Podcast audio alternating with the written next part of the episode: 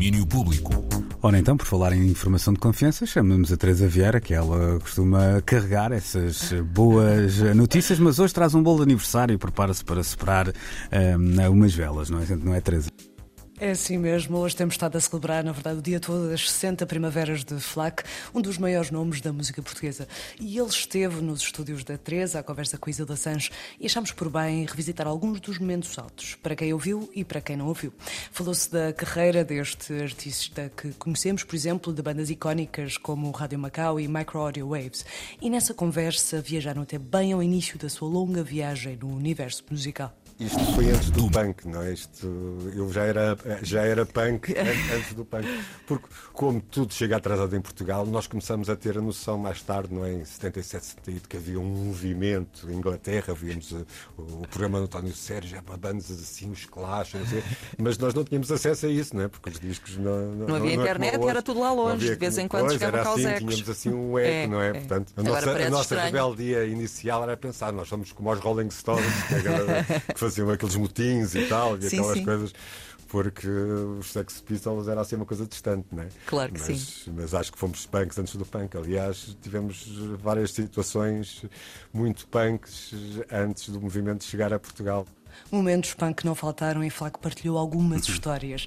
E uma delas ainda com a banda Ararat, banda que formou nos anos 70 e que ficou com o nome do monte onde terá ancorada a Arca de Noé.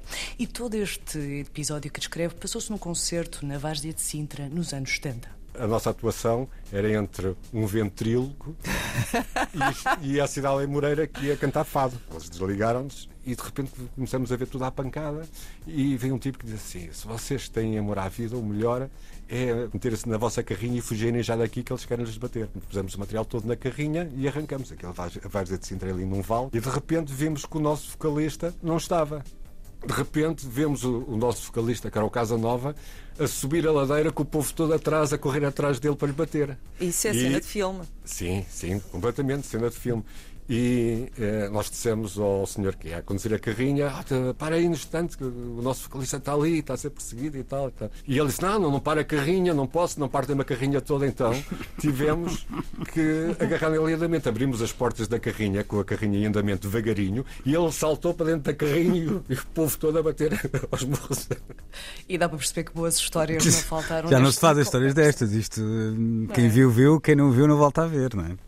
Mas a verdade é que temos mais uma e os ingredientes são simples: Jorge Palma, Veneza e um vaporeto. Nós vinhamos da ilha de Murano, não é? entregar uma garrafa de vinho que nos tinham pedido a um amigo, não sei, uma coisa.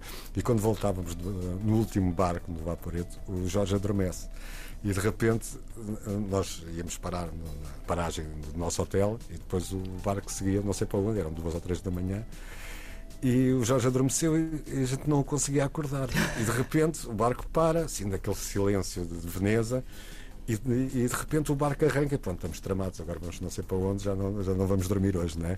E de repente o Jorge acorda e diz: Epá, Jorge, o barco acaba de sair do, da nossa paragem, como é que a gente vai fazer? E ele levanta-se e começa aos murros a, ao vidro do tipo que ia conduzir o, o barco parem o vaporeto, parem o vaporeto. E eu pensei assim, bem, vamos todos ser presos, não é? Porque às três da manhã um tipo maluco aos, aos murros ao vidro a dizer parem o vaporeto, isto não vai. É mais outra cena de filme, já Exato. viste? Eu acho que vocês de repente, fazer um comentário. No meio de, de, de, um canal de Veneza, o vaporeto dá uma volta, faz assim uma volta a 360 graus, volta a parar no cais, não é? Deixam-nos sair, fecha num silêncio, foi-se embora e ficamos ali ao pé do nosso hotel. Portanto, uma história tão boa que se expandiu até ao domínio público das 15 horas com o Daniel Bell. As aventuras eh, dele em Itália são as coisas mais Opa, façam um filme, escrevam um livro. Já por a Itália inteira e, e alugando uh, quartos de, de hotel, ia reservando quartos de hotel e ia deixando lá uh, malas. E quando se veio embora teve que se fazer a volta das malas outra vez. Buscar as malas todas. Senhores argumentistas, peguem na caneta e no papel, têm aqui um sem fim de histórias. Tantas 60 anos de vida de histórias. Tantas histórias para connosco. Portanto, subscreva o desafio lançado por é Daniel Bell.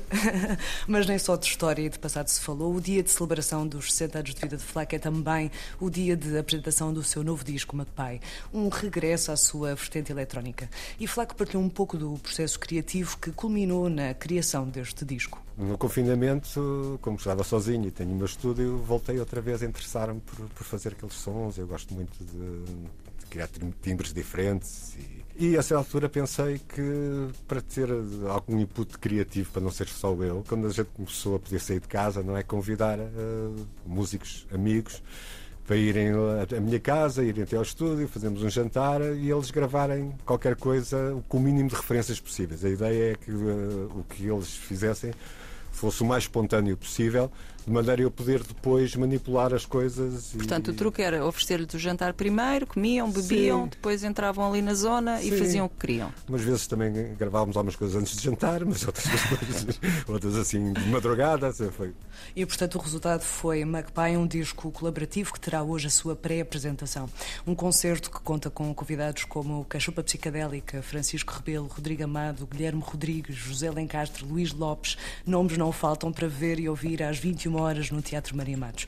O disco esse sai para o próximo ano, portanto é de aproveitar este primeiro toque que é dado esta noite. E depois de um dia cheio de emoções, conversas e música, despeço-me desejando mais uma vez um feliz aniversário a FLAC. É isso mesmo, e não sei se conheces a história por trás do apelido do FLAC. Eh, se não conheces, também não te vou contar, eh, nem a ti nem ao nosso auditório. Fica o convite para hum, mais logo então escutarem a Portugal e depois das 10 da noite é uma espécie de furo jornalístico do uh, Henrique Henrique Amaro, então uma belíssima história uh, para celebrar estes 60 anos do FLAC. Um abraço ao FLAC, muitos parabéns e um beijinho à Teresa, que está de regresso Beijinhos. amanhã. Beijinho, Teresa, até amanhã. Tchau, tchau. tchau.